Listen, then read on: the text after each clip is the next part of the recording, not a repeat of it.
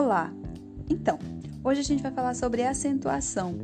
Muita gente fica com dúvidas na hora de acentuar algumas palavras, ou ainda o contrário, na hora de pronunciar algumas palavras. E esses dois elementos na nossa língua, na nossa gramática, têm uma correlação. É justamente o processo em que nós vamos fazer a conversão do fonema para o grafema e do grafema para o fonema.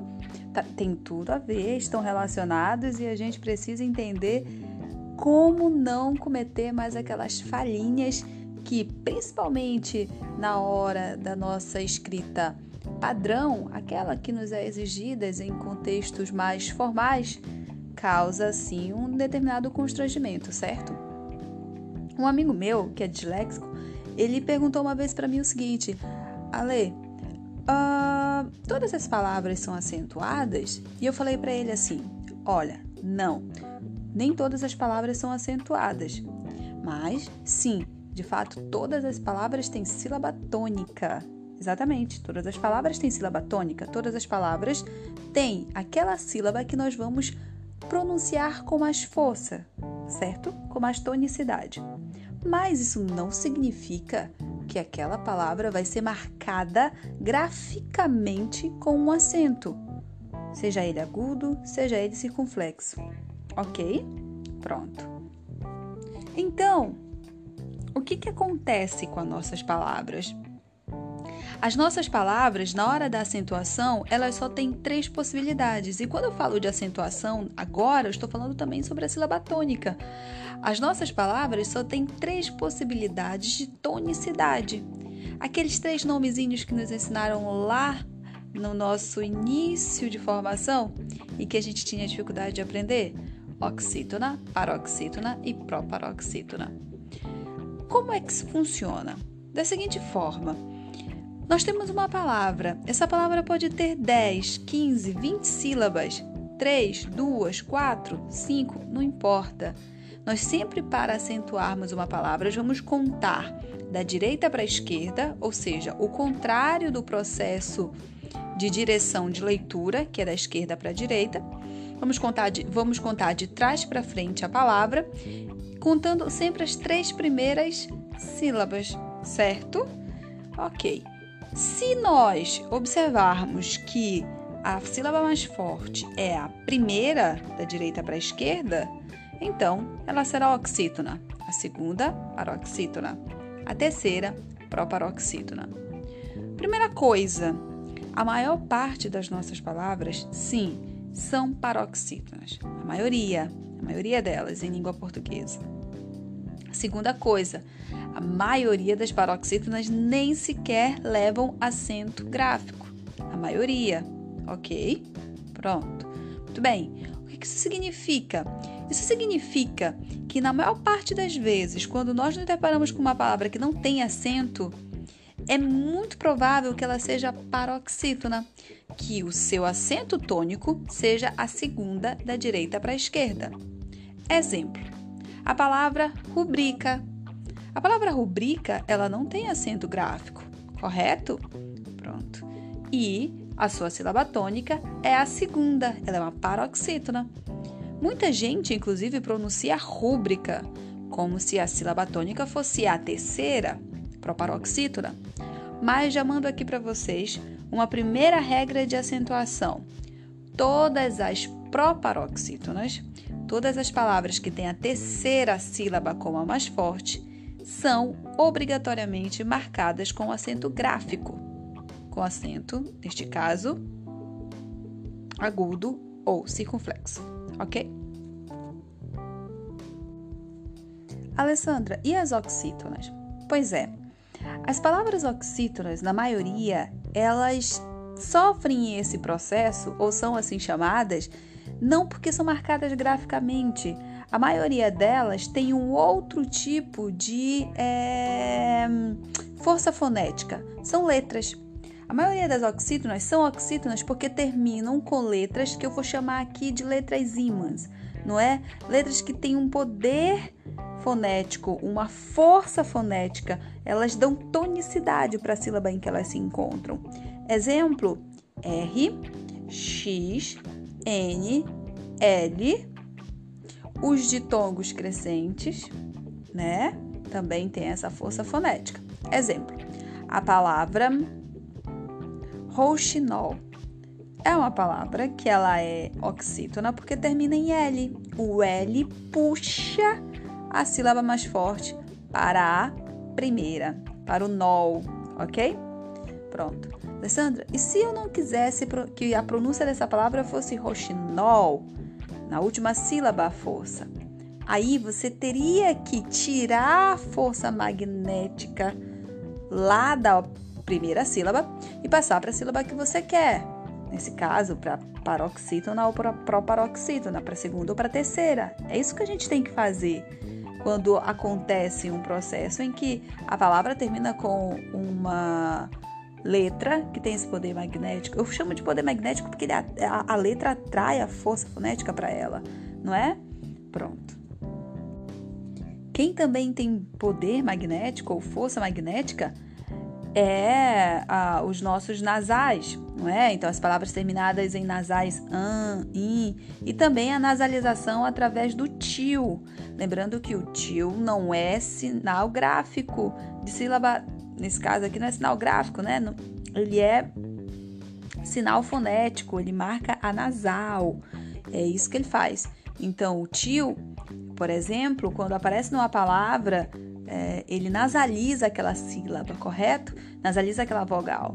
É, e também, sim, se ele for o único o sinal ali presente, ele vai tornar aquela sílaba tônica, de fato, porque ele vai nasalizar.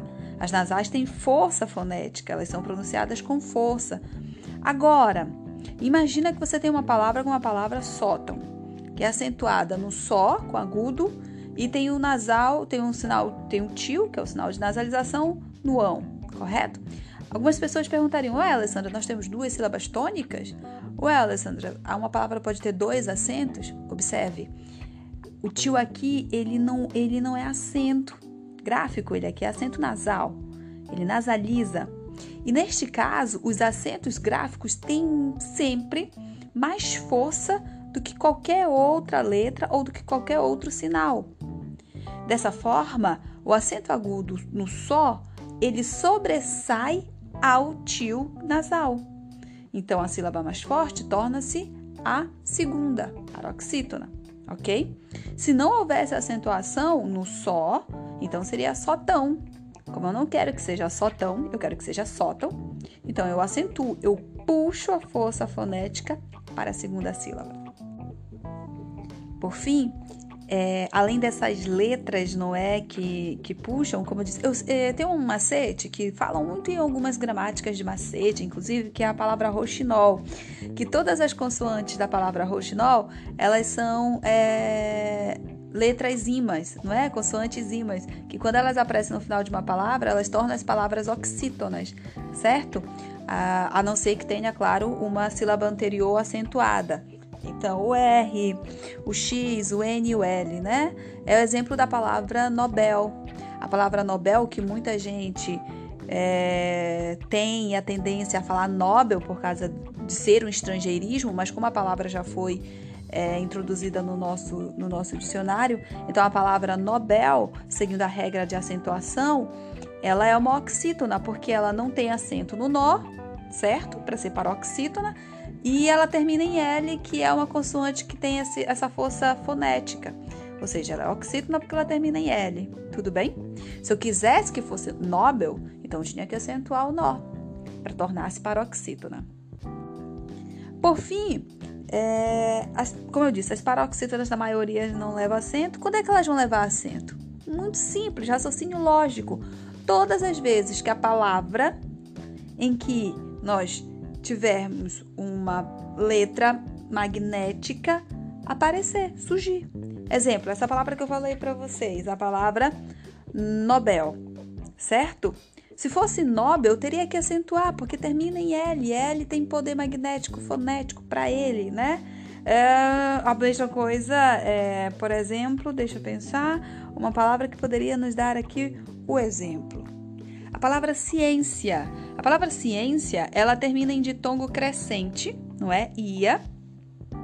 E, portanto, é, a força fonética já naturalmente vai para a primeira sílaba, oxítona. Como eu não quero que seja ciência, mas como eu quero que seja ciência, então eu vou lá e acentuo a segunda sílaba para que ela se torne paroxítona, ok? Então, palavras terminadas em ditongos crescentes, elas levam acento na segunda sílaba para serem paroxítonas. É muito comum em concurso público esse tipo de pergunta. Qual é a regra de acentuação das palavras abaixo, por exemplo, né?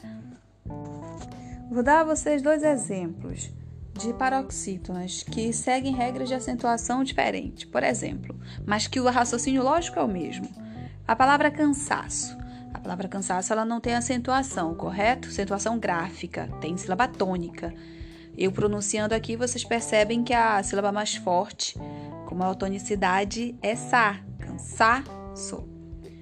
Imaginem que eu estou alfabetizando alguém ou ensinando português para um estrangeiro e eu queira é, explicar para ele por que, que a sílaba mais forte é essa segunda e não a primeira, não a primeira e não a terceira, não o can nem o so.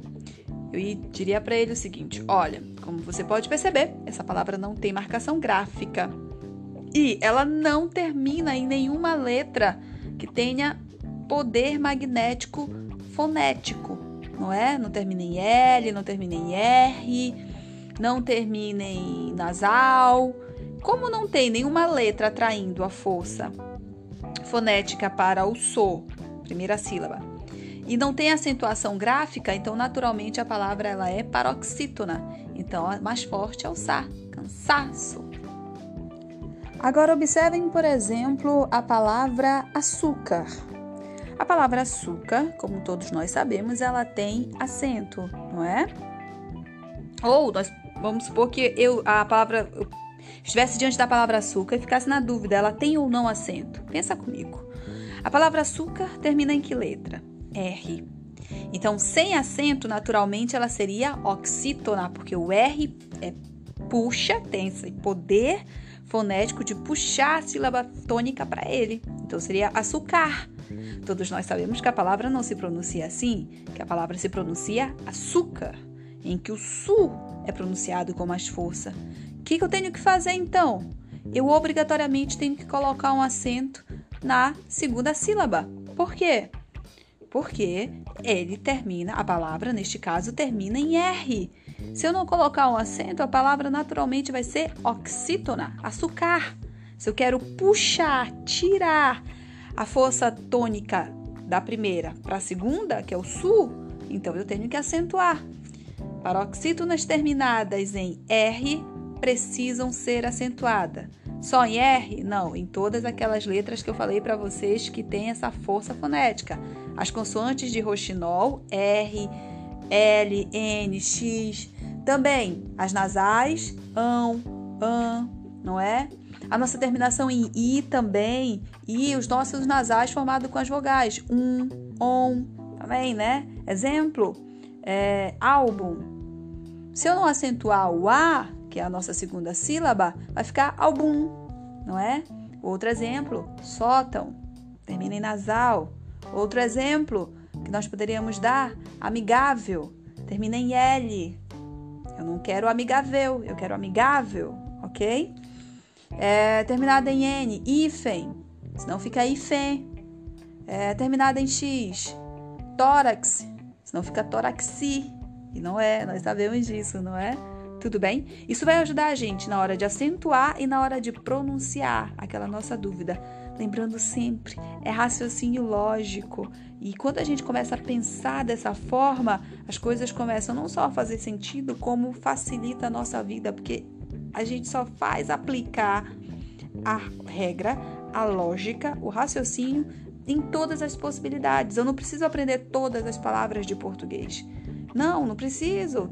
Eu só preciso aprender a base para todas elas. É isso. No próximo podcast, eu vou falar um pouco sobre crase, sobre o uso dos porquês e outras inúmeras dúvidas que a gente tem. Tudo bem?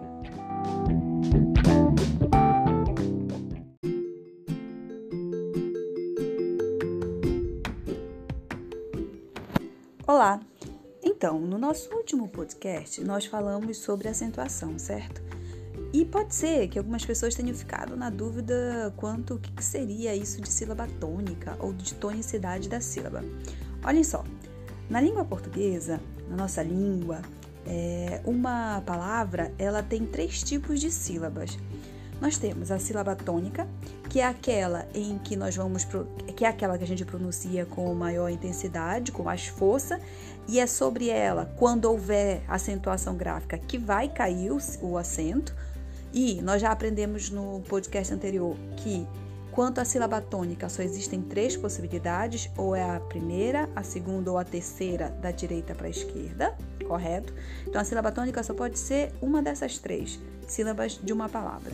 E é sobre ela, sobre a sílaba tônica, que cai o acento gráfico quando ele existir, ou que cai a maior intensidade da pronúncia, não é? Que às vezes não está marcada com acento. Mas existem outros dois tipos de sílabas na nossa, nas nossas palavras: as átonas e existe uma terceira, a subtônica. Vou explicar. Esse nosso podcast também é mais para curiosidade. Olhem só, as átonas são todas as outras sílabas que sobram, todas as outras que a gente não pronuncia com tanta força. Então imagina a palavra público. A palavra público ela é uma palavra que tem três sílabas, sendo que a terceira, da direita para a esquerda, é a nossa sílaba tônica. Como é que eu sei disso? Primeiro, porque é ela que eu pronuncio com maior intensidade. Segundo, porque é nela que está o acento agudo. Então a gente já sabe, se tem acento, não há dúvidas quanto à sílaba tônica, né? É uma proparoxítona. Sabendo disso também, lá do nosso podcast anterior, proparoxítona obrigatoriamente tem acento marcado ali em cima dela. Pronto. Alessandra, então, quem é a átona ou quem são as átonas? As outras duas, o bli e o co. Público. Bli e co nós pronunciamos com menos intensidade. Todas as outras sílabas são átonas, ok? No caso da palavra público, ela é uma palavra primitiva. O que é isso? Ela é a palavra raiz, ok? Ela não é uma palavra que veio de outra palavra. Sendo assim, essa palavra ela só tem sílaba tônica e sílabas átonas. Quando nós estivermos diante de uma palavra que seja derivada de outra, palavra derivada, exemplo, taxímetro, é uma palavra derivada da palavra táxi. No caso das palavras derivadas, nós vamos ter a existência de um terceiro tipo de sílaba, a sílaba subtônica. O que é isso? Nós temos a sílaba tônica, que é de maior intensidade, é aquela que eu já falei para vocês, que é até a terceira uh, que a gente classifica oxítona, paroxítona e proparoxítona. Temos as átonas, que são aquelas que têm menor força, uh, né, menor intensidade. E nós temos a subtônica, que é uma intermediária. Ela não é nem átona e nem é a principal, não é a tônica. Tanto as átonas quanto as subtônicas podem vir em qualquer sílaba, não precisa vir até a terceira, ok? Alessandra, mas como é que eu sei quem é a subtônica? Macete bom. Ó, Lembra, a subtônica só existe em palavras derivadas. Significa que se ela é uma derivada, existe uma palavra primitiva. Em taxímetro, quem é a palavra primitiva? Táxi. Na palavra táxi, quem é a sílaba tônica? Tá. É paroxítona, inclusive está acentuada, né, gente? Muito bem. Em taxímetro, quem é a sílaba tônica? É o xi, está até acentuado também, porque é proparoxítona. Nesse caso, quem vai ser a nossa subtônica? Vai ser o tá.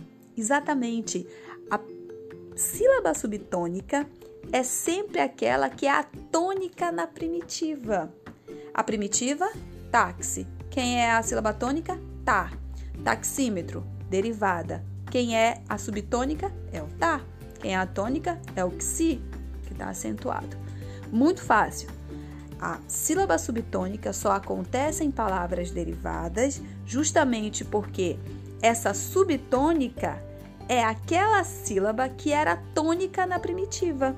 Então ela perdeu a força, mas não totalmente, a ponto de se tornar uma átona, ok? Isso é mais a título de curiosidade mesmo e tem um pouco a ver ainda com o nosso assunto do podcast acentuação.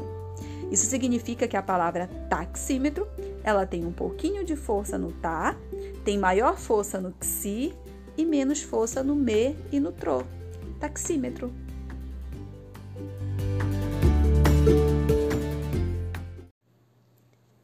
Olá, olá! Eu sou a Alessandra, sou professora, te... trabalho com a língua portuguesa, com a literatura, com a literatura portuguesa, com a literatura brasileira. E, entretanto, esse canal de podcast surgiu a partir de um projeto pessoal em que eu gostaria de falar um pouco sobre gramática. Todo mundo me pergunta, Alessandra, ensinar ou não gramática? E eu sempre falo, mas qual gramática você quer ensinar? Ou qual gramática você está ensinando? Certo? E aí eu lembro sempre os meus colegas que nós não somos professores de gramática, nós somos professores de língua portuguesa. E a gramática normativa, que é aquela gramática do português padrão, o português que nós temos que usar lá na redação do Enem, de fato, essa gramática ela também precisa ser ensinada, sim, faz parte do conteúdo de língua portuguesa, mas não é a única coisa que nós devemos levar para a sala de aula, nem pensar. Ela é um ramo, ela é um pedacinho de um todo, né? Então, o que é a gramática? A gramática ela é uma ciência. E se ela é uma ciência, ela tem métodos, ela tem um objeto de estudo, ela tem raciocínio lógico, ela tem experimento, e ela nos leva a resultados. Quais são esses resultados da gramática? A gramática tem como resultados aquelas regras todas, a, que a gente, enfim, tem aí inúmeras dúvidas, de fato são inúmeras as regras. E o que de fato o professor de língua portuguesa precisa ensinar dentro da gramática normativa, mas sempre, sempre alicerçado na descritiva, ou seja, na contextualização da gramática, é o método para a gente compreender as regras, para que o aluno seja capaz, não é? E para que nós sejamos capazes de aplicar o método em qualquer situação de contexto de uso real da nossa gramática né, normativa do português. Muito importante a gente pensar que a gramática normativa, novamente, é um ramo da língua portuguesa. É, existem diversas gramáticas, existe aquela que é internalizada, aquela que a gente aprendeu sem ninguém ter nos ensinado, é, que a gente consegue produzir uma frase com início, meio e fim, porque nós fomos, né, é importante dizer isso, nós fomos iniciados nessa língua porque ela é a nossa língua materna, nós somos nativos da língua portuguesa, ok? Nós fomos alfabetizados nela e nós temos que pensar sempre, a gramática ela precisa ser contextualizada, não é? Nós precisamos compreender os fenômenos linguísticos para saber usá-los em diversos contextos comunicativos. E qual é o contexto comunicativo? É o texto, o texto oral, o texto escrito. Então esse canal de podcast ele vai trazer inúmeras regras, inúmeros elementos que fazem parte da gramática normativa nomeadamente aquelas regras que nos causam dúvidas desde sempre, não é? Mas alicerçado no método, ok? Eu não vou ensinar a regra, não vou ensinar macete, eu vou ensinar método para que você consiga aplicar o método em, nas situações reais de uso da língua portuguesa, da gramática normativa. Sempre contextualizando, sempre levando em conta é, o nosso uso real não é, na nossa vida, dos fenômenos da língua e sempre tentando desfazer é, mitos em torno dessas regrinhas que nos foram só é, não ensinadas, mas tabeladas para a gente decorar. Tudo bem? Então, pronto. Acompanhe todos os podcasts, acompanhe o canal, compartilhe e vamos também mandar dúvidas de língua portuguesa que nós tenhamos, ou melhor, de gramática normativa. Até o próximo. E aí, gente, tudo bem? Olha eu aqui de novo, professora Alessandra Helena, e hoje eu trouxe para o nosso tema de podcast uma dúvida milenar em relação àqueles verbozinhos que terminam com R e que nós confundimos com os que não terminam com R. Ou melhor dizendo, a nossa confusão entre o verbo no infinitivo e o verbo na terceira pessoa do singular. Sabe quando você fica na dúvida se é está com acento ou estar com R, ou ver com acento, ver com R, dar com acento ou dar com R. Então, vejo muito essa confusão, eu vejo bastante essa confusão nas redes sociais, nos status da vida, não é? Também via nos, nos textos dos alunos. Mas primeiro, por que essa confusão entre esses dois verbozinhos? Primeiro, claro, tem a ver com a fonética da língua. De fato, quando eu pronuncio V e quando eu pronuncio ver, é, soa muito parecido. Tem uma entonação. Os dois são oxítonas, né? Olha lá, V e ver. E os dois são monossilábicos, só tem uma sílaba. Isso então faz com que a gente fique na dúvida: quem é que está fazendo, ou melhor, quem é que é o responsável por essa é, tonicidade da sílaba? É um acento ou é uma consoante? Lembrando que eu falei no podcast sobre acentuação que o R ele é uma consoante ima, ou seja, ele atrai a tonicidade da sílaba para ele. E o acento também, o acento circunflexo também é responsável por tornar, e o acento agudo, óbvio, por tornar a sílaba tônica. Entenderam por que, que a gente confunde? Não é porque a gente é analfabeto, não é porque a gente não sabe escrever. Acho que isso precisa ser destruído da nossa cabecinha, tá? Essa ideia de que os nossos erros ou, ou as nossas confusões na língua não tem explicação. Tem sim, tem explicação. E muitas vezes é fonética. Mas vamos lá. O que a gente precisa saber é que quando o verbo termina em R, nós estamos lidando com o verbo na sua conjugação é, nominativa. O verbo está na sua forma raiz, é o nome do verbo. É o que a gente chama de infinitivo. O verbo ainda não tem marcação nem de tempo e nem marcação de pessoa não é? Ou seja, a gente não sabe se é um eu, um tu ou um ele, se é presente, passado ou futuro, certo? E aí uma coisa muito interessante é que esse verbo, eles nunca vêm sozinhos. Por que, que eles não vêm sozinhos? Eles vêm sempre com outro verbo. Justamente porque, como ele não tem marcação de tempo nem de pessoa, ele precisa de um outro verbo que venha com essa conjugação para que a gente saiba é, quando e quem realizou a ação, ok? É o fato que vai ocorrer com aquilo que a gente chama de. É, desculpa, é aquilo que vai acontecer com os verbos, não é, é em locução verbal. Tudo bem? Então, por exemplo, eu vou dar uma palestra. Vou dar. Observa que o verbo dar ele está na sua forma infinitiva. Sozinho a gente não sabe quem vai e quando vai. Como é que a gente tem essa informação? Por causa do verbo ir lá na frente. Vou. Quem vai? Eu. Quando? No futuro. Ok? Locução verbal. Muito bem. Então, o que a gente precisa saber? E quando o verbo termina em R, ele não tem marcação de tempo nem de pessoa, a gente não sabe quem nem quando. Uh, ele nunca vem sozinho, ele vem sempre com um auxiliar, que vai estar nos dando a informação de tempo e pessoa. E o que outra coisa que a gente precisa fazer é pronunciar a palavra, gente. Pronunciem a palavra. Vou dar. Olha o som de R ali no finalzinho, tá bom? Agora, ele dá muito trabalho. Não é ele dar, ele dá muito trabalho. Olha como eu pronuncio. Mas, claro que isso não é o suficiente, porque a pronúncia das palavras varia, inclusive, é, de região para região, de sotaque para sotaque, não é? Mas quem é então esse outro verbo, esse que não termina em R, que está com acento? No caso do verbo dar e do estar, esse acento é o agudo. No caso do verbo ver, esse acento é o circunflexo.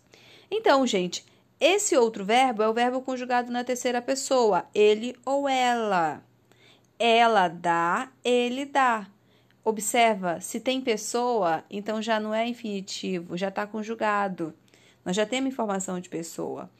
Ele dá muito trabalho. Quem dá? Ele, a terceira pessoa. Ela dá muito trabalho. Se eu tenho informação de pessoa, então o R cai, o verbo já está conjugado, então coloco o acento. Ele vê muito potencial em você.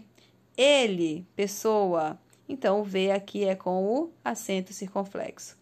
Vou ver no que vai dar.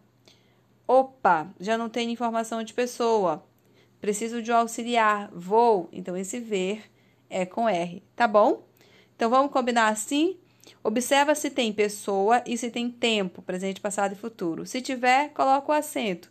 Se não tiver essa informação, e principalmente se ele estiver acompanhado com outro verbo auxiliando, é porque o verbo está na sua forma infinitiva, termina em R. É isso. Depois a gente vai trazer aqui outras dúvidas milenares. Espero que você tenha compreendido. Dúvidas é só me mandar. Hum, ideias para outros temas de podcast também estou aberta a sugestões. Até o próximo. Olá, eu sou a professora Alessandra, sou professora de língua portuguesa e literatura e estou iniciando esse projeto chamado Ressuscitando a Gramática, em que eu vou trazer um pouco para você da gramática normativa, sim, mas claro, explicando as nossas regras de forma contextualizada.